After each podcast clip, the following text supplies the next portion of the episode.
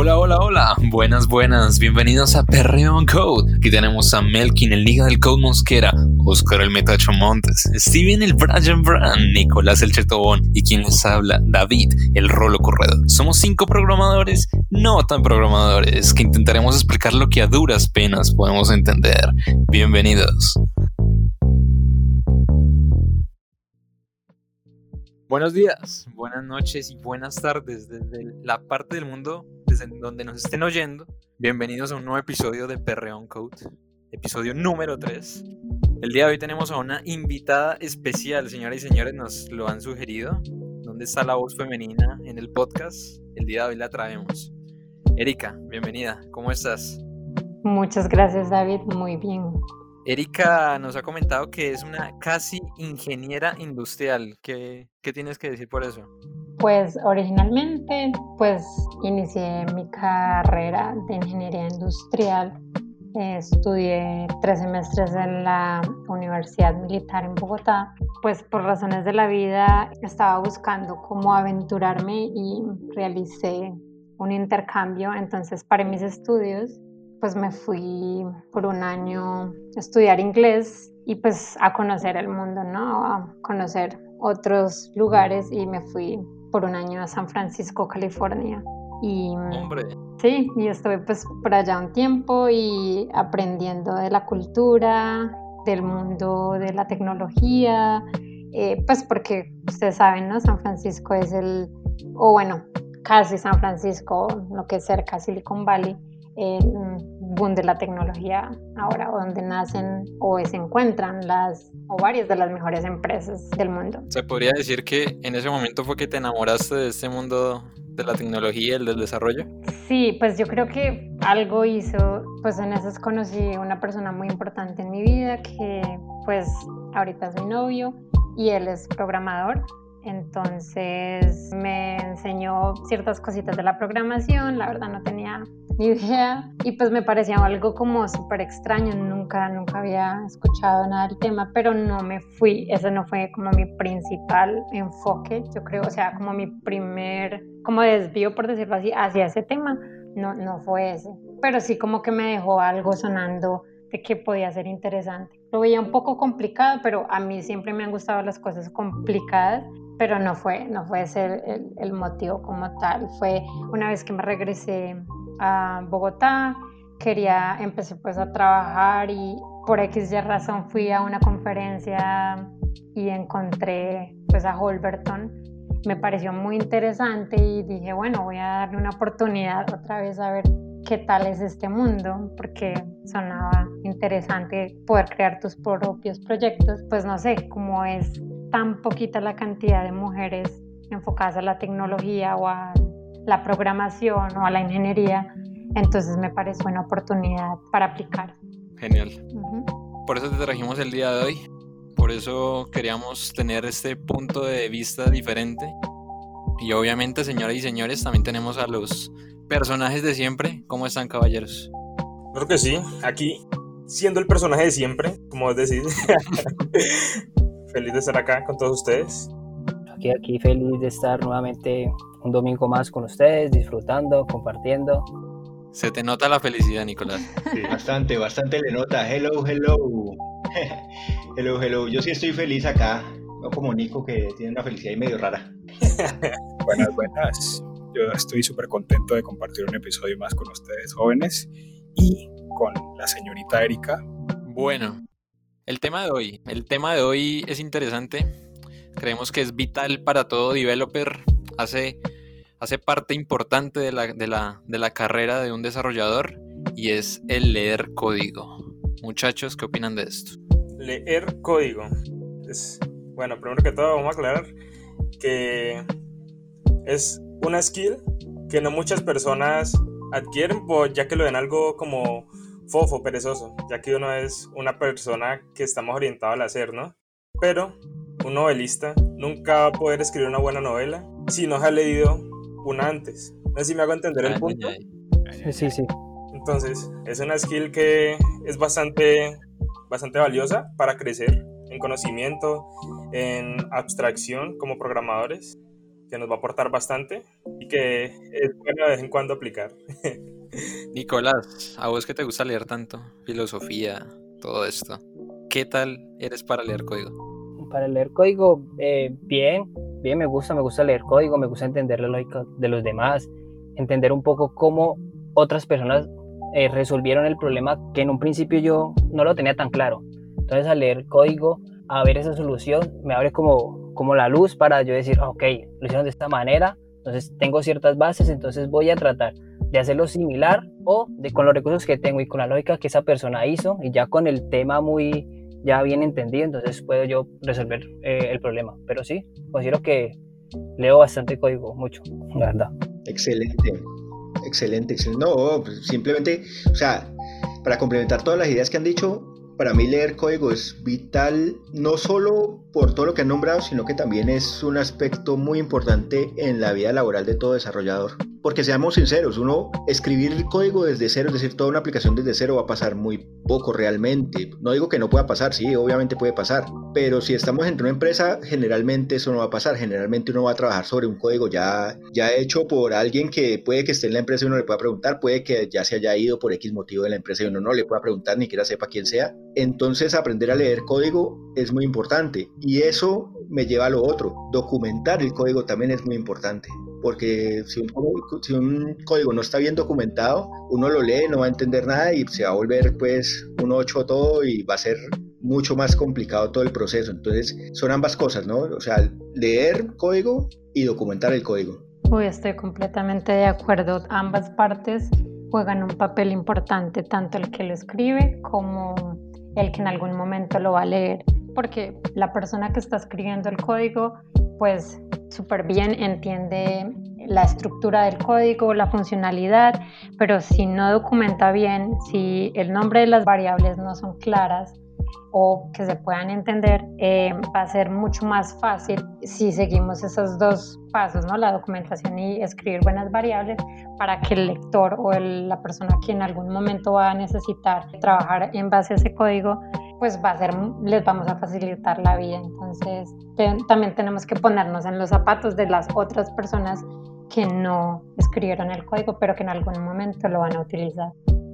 Eso es, eso es muy cierto. Me encantó esa analogía de, viejo brand, porque me parece que teniendo en cuenta el, como un plano de la vida real, es súper, se acomoda muy bien a, a esta temática y es que cuando aprendemos a leer bien, también mejoramos otras habilidades, como por ejemplo escribir, eh, habilidades de, afinamos nuestra habilidad de atención al detalle, ¿no? Y pues leyendo código siempre va a haber una palabra reservada nueva por aprender, una función nueva por aprender, entonces eso nos va a llevar a un nivel de, aprendizaje superior. Sí, no, eso es bastante cierto. Yo creo que también algo, algo similar a lo que dijo Oran es que literalmente pues a nosotros nos enseñan desde el colegio a leer los cuenticos, a empezar a leer historias básicas y con eso ya vamos a empezar a formar nuestro, nuestro lenguaje, cómo vamos a hablar. El leer código para mí es vital porque acá todos sabemos que nos encanta tirar código. O sea, quisiéramos estar tirando código todo el día y estar escribiendo y ya.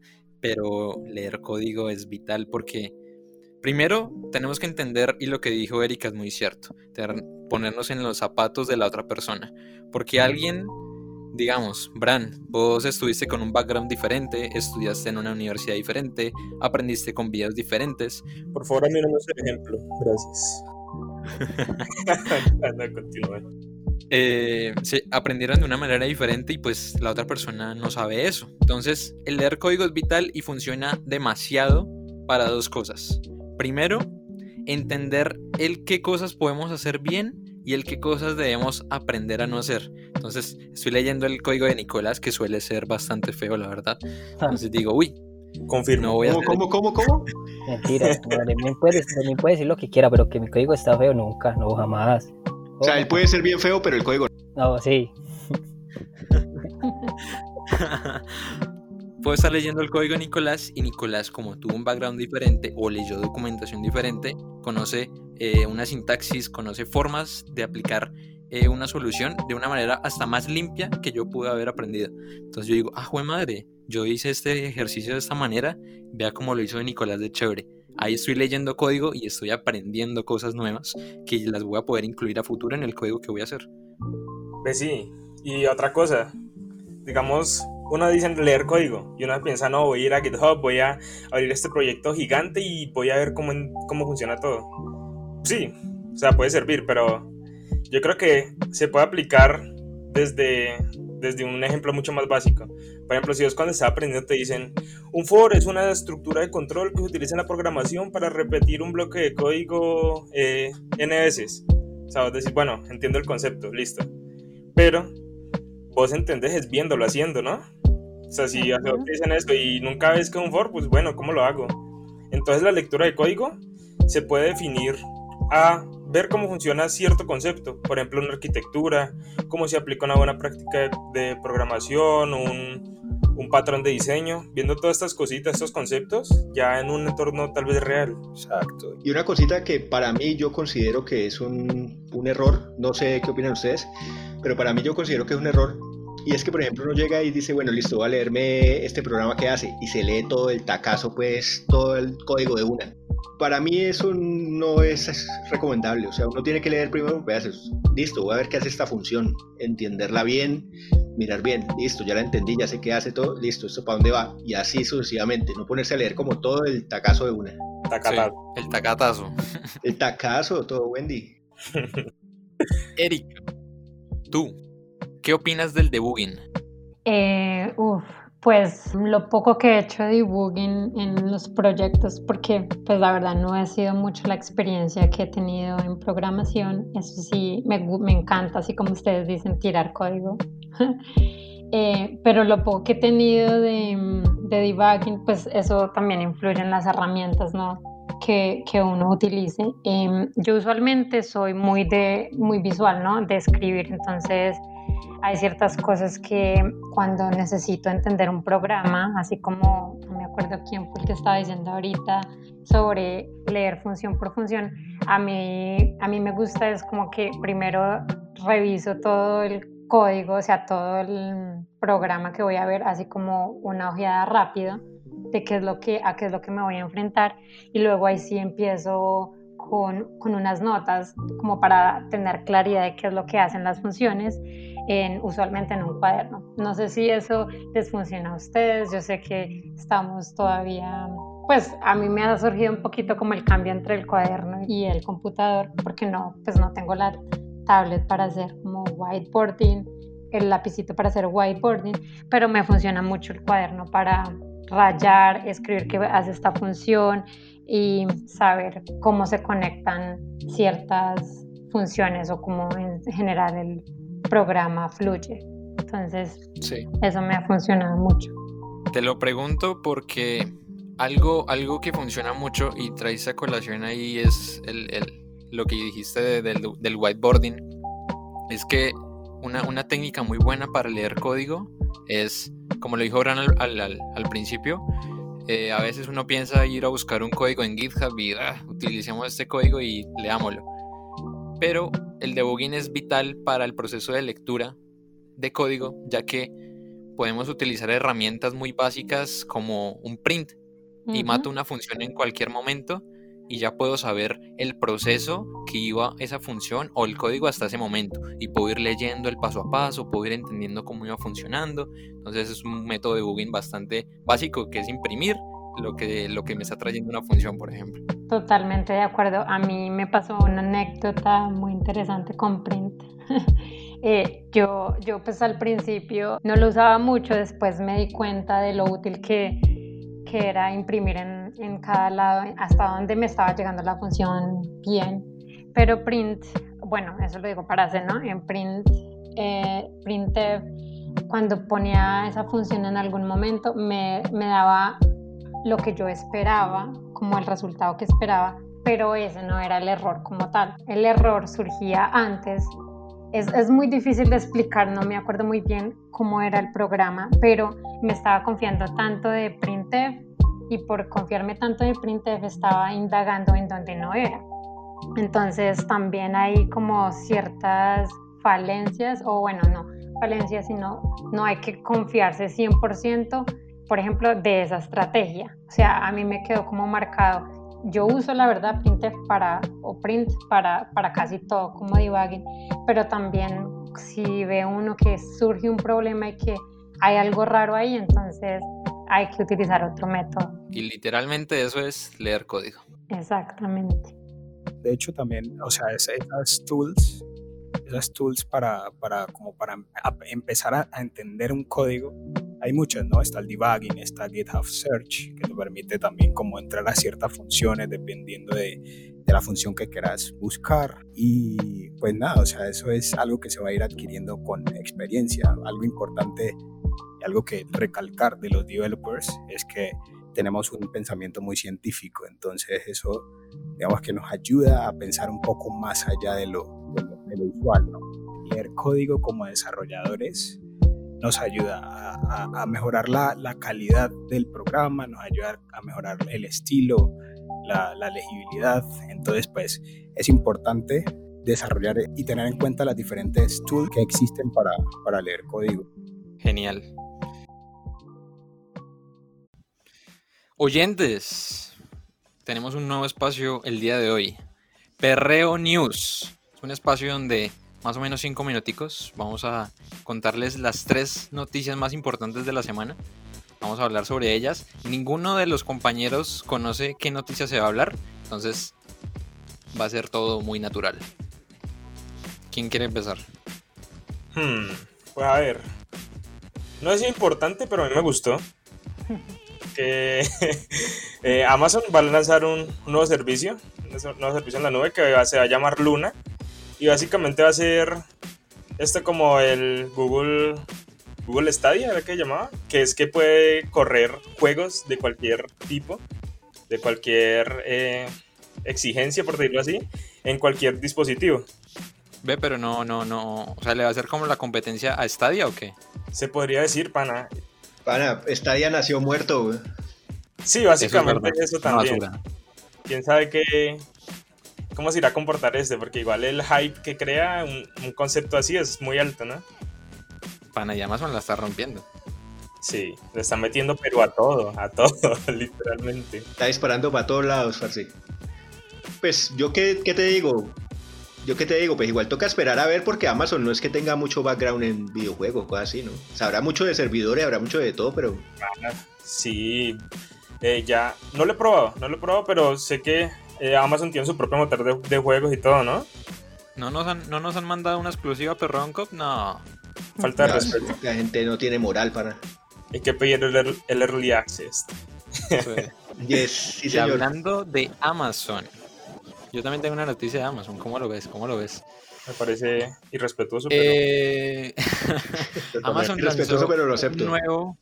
Amazon lanzó un nuevo dispositivo que se llama Amazon Ring Drone, que es un dispositivo que permite eh, manejar las seguridades de tu casa con un dron que va a estar en, en, tu casa y se va a activar cuando alguna puerta, alguna ventana se, se abra y no, no, no hayas sido tú, literalmente vas a poder controlar el dron desde el lugar que estés y va a estar todo el tiempo transmitiendo en vivo y guardando la información.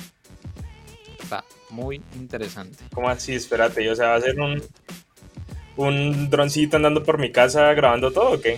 No, es un droncito que está quietico, pero digamos, pum, se abre una ventana o se abre una puerta tiene un sistema que va a activar el dron y el dron va a captar qué puerta fue la que se abrió y va a ir a grabar y vos con el celular vas a poder mirar qué es lo que está ocurriendo. O sea, es el vigilante de la casa.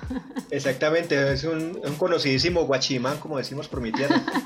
Sí, el mini guachimán. Oh, Para los que no saben, guachimán es el viejito chismoso que cuida la cuadra. Se supone que cuida, ¿no? Anda con un machete en el mejor de los casos y una cicla. Pues no se supone que Watchman viene de, de, de, Estados Unidos como Watchmen, no, algo así. Exacto. Sí, obviamente, pero pues es una analogía chipchombiana. Básicamente, sí, sí, sí. Una epopeya. ¿Cómo que epopeya? ¿Dónde está sacando las palabras, Steven? ¿Qué es eso? La escuché esta semana y quería, quería usarla. Ve, Nicolás, ¿qué nos tiene por contar? Yo tengo una noticia, eh, esta sí no es de Amazon, esta sí ya es un poquito ya, ahí lo decepcioné con el tema de Amazon hoy. Voy a, esta es una noticia colombiana, y es de la revista Contexto. Dice, Colombia descubre mercado negro de repartidores de Rappi. ¿Cómo? Sí, ¿Cómo así? Ahora Es ya está, decir- eso tiene mercado negro. jo. sí, eso ya tiene mercado negro. Existe un mercado negro para los usuarios que, compren, que compran un puesto y trabajen como socios de reparto. Es decir, eh, teniendo en cuenta, digamos, por la pandemia hay una gran eh, tasa de desempleo. Entonces hay personas que se le habilitan la cuenta de, de Rappi para que se conviertan en Rappi tenderos. ¿Qué, hace- ¿Qué hacen esas personas? Venden sus cuentas por Facebook, por WhatsApp, arman grupos. Hey, vendo esta cuenta. Se estima que venden cuentas por 160 dólares. Hijo de madre vida. Está bueno eso. ¿Dónde es que uno compra esa vaina? ¿Dónde es que, ve? ¿Dónde es que uno se afilia? Parce, en Facebook, busque ahí, eh, quiero trabajar en, en Rappi y ahí les sale algún grupo, alguna comunidad que vendan cuentas. Pues no esperaba menos de mi tierra querida. No, pero no solo, pero te- aquí la noticia dice que no solo se ve en Colombia, sino que se ve en gran parte en Latinoamérica. En México se ve, en Brasil. Es muy común, es como que esta práctica se ha vuelto común en la mayoría de empresas, no solo Rappi, sino que también está Uber y otras plataformas que, que digamos que son como unicornios y de alto nivel que ofrecen digamos, ese servicio de, de reparto. Pero hay un, pro- un problema bastante interesante que digamos, las personas también deben ser conscientes, porque ¿qué pasa? Uno, uno como usuario, uno, uno lo importa es que llegue su pedido, entonces uno no se fija si la persona que, que llegó es o no es. es. Entonces es importante que las personas tengan conciencia y si la persona que le va a su pedido no es la, la que está en la foto, sería bueno que lo reporten, para que así no haya más inseguridad y así nos gusten o no esas plataformas, pues nos permiten, nos hace un poquito la vida más fácil. Entonces sería bueno eh, reportar esto para que no haya más ilegalidad y que estas plataformas pues puedan solucionar todo de, de la mejor manera y no haya digamos ningún inconveniente con los usuarios. ¿Qué cosas? La corrupción llega a todas las esquinas. Sí, sí. Entonces me, me corrijo. No esperaba menos de mi raza latina. Eso. La malicia indígena. Bueno, chachos, de, del tema de leer código, ¿qué tips? O bueno, no qué tips, sino, digamos, a mí me gusta Python. Bran, ¿a vos qué repositorio me recomiendas? Un repositorio bueno. Que yo pueda empezar a leer Repositorio. código. Repositorio bueno de Python. Bueno, ya dependiendo de tu enfoque, ya puedes orientarlo a Machine Learning, dependiendo del enfoque que tengas, ¿no? Pero si quieres de pronto interiorizar más en Python, te recomiendo ir a leer el código de Python con el que está construido Python, que lo puedes encontrar en GitHub. Ahí tenés cómo están construidas todas sus librerías. Papi, te va a permitir entender a fondo. Tienen, tienen herramientas de hecho muy útiles, como la que hemos usado nosotros, que es SSMD, que te permite construir esa aplicación de consola re breve. Ajá. Que eso es pues para, para efectos prácticos, no sé qué tan útil sea, pero pues para probarla está muy divertida. Puedes hacer cositas pequeñas, muy útiles. Y Genial. Sí, no, eso, buscar de pronto repositorios de Machine Learning que utilizan mucho Python y todas esas librerías que lo caracterizan. Muchachos, ¿y ustedes qué herramientas utilizan para debugging aparte de printf? Pues así como, no sé si tienen algunas que les han ayudado bastante para el debugging. Depende del, del- del lenguaje. En C es printf, en JavaScript es console.log, en Python ja. Pienso que depende del lenguaje y de las herramientas que uses. Eh, para debu- debugging, yo he hecho debugging con, con PyCharm. Es bueno, no puedo decir que es el mejor, pero es bueno. También si vos manejas Go, eh, el, el Go, bueno, el, la ID de Go de, de JetBrains es buena. Así repositorios buenos para, para leer código ahí, Real World. Está también los, por ejemplo, el de Django es bueno también, lo he más o menos ahí lo he leído. Entonces, depende ya de, de la orientación. Genial. Bran, ¿ibas a decir algo? Ya no quiero, pero bueno, igual lo voy a decir. Eh, que cada lenguaje también provee pues sus herramientas de debugging, ¿no? Por ejemplo, recuerdo que para C usábamos PDB, Uy, creo que santo Dios. Eso Ah, la fue GDB. la salvación. GDB. GDB, sí, eso fue bastante útil. Ese entorno de debugging que crea GDB con Emacs es poderoso. Y Bello. para Python también he utilizado un comando que es pdb Básicamente vos lo implementas en cualquier parte del código y puedes ver pues, lo que puedes ver en todas estas herramientas de debugging, ¿no? el valor que tienen las variables, cómo se ejecutan tus bloques de código. Entonces quería hacer ese aporte ya que soy un Python lover. Future Machine Engineer. Future. Ve, y otra cosa, ya aprovechando que estaba hablando de como de qué consejos dábamos, un consejo que quería dar, pues aparte de los otros, pero pues voy a darlo primero, es ejecutar el código que estamos leyendo, ¿no? Muchas veces eso nos ayuda mucho a tener una interpretación de lo que estamos viendo. No solo, no solo verlo, porque muchas veces pues se queda ahí. No le demos tanto la utilidad. Entonces, si podemos eh, ejecutar ese código que estamos leyendo, ese es un tip muy útil a la hora de leer código. Bueno, Bran, bacán ese tip, la verdad. Sí, es, es, es vital. Y bueno, eh, señoras y señores oyentes, muchas gracias por estar el día de hoy con nosotros. Una pequeña conclusión. Señoras y señores, lean código, por favor. Va a ser parte vital de su experiencia como desarrolladores y los va a formar en muchas habilidades vitales para cuando lleguen a una empresa ya tengan esa habilidad desarrollada, les quede mucho más fácil, aumenten su, su bagaje eh, sintáctico, léxico al escribir código y lo que siempre decimos por acá, disfrútense del proceso, que es duro, pero es muy bonito.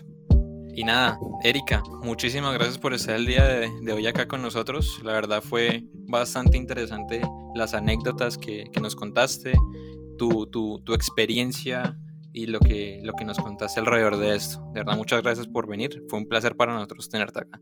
Ah, muchas gracias a ustedes muchachos, eh, los felicito por este proyecto. Eh, la verdad me siento orgullosa de estar acá y gracias por haberme invitado. Y pues también quiero hacerle una invitación pues a todas las mujeres que ingresan a la programación. Es algo muy bonito y el hecho de plasmar las ideas que tenemos podemos hacer cualquier cosa eh, con la programación. Entonces están cordialmente invitadas todas las mujeres a que se unan y hagamos de este gremio eh, también importante para las mujeres y muchas gracias de nuevo muchachos a todos por este proyecto tan bonito Erika, tu Twitter a Erika que me pueden encontrar así, Erika que Genial. A mí me pueden encontrar como DA Corredor 11. ¿Ya hay OnlyFans o no? Eh, no voy a responder a eso. no disponible para el público local. a mí me pueden encontrar como Steven Brand Ramírez, arroba Cayumba99. A mí me encuentran en Twitter como arroba Damsticks, D-A-M-S-T-Y-X a mí como Melandres8 o Melkin Mosquera en Twitter. O también lo pueden buscar como la mirada más sexy de Perreon Code. Exacto. Mirada profunda, le dicen. Mirada profunda. El misterio es, importante. Eso. Sí, sí, lo hace más interesante. A mí pueden encontrar en todas mis redes sociales como Nicolás Tobon09. Todas. En todas, ¿no? Sí, en todas. las redes que existen, ya saben. Igual también, igual también para recalcar lo que decía Erika, sí es importante que incentivar a que más mujeres entren en el mundo de la programación. Queremos ver más mujeres ingresando a este mundo, que se disfruten, que es un mundo interesante, un mundo muy, muy bonito, permite crear cosas increíbles y nada, hacer esa invitación. Qué bonito, qué bonito. Muchas gracias por estar este domingo con nosotros nuevamente. Espero la hayan pasado muy bien y tengan un bonito resto de día. Se les quiere. Chao. Chao. Adiós.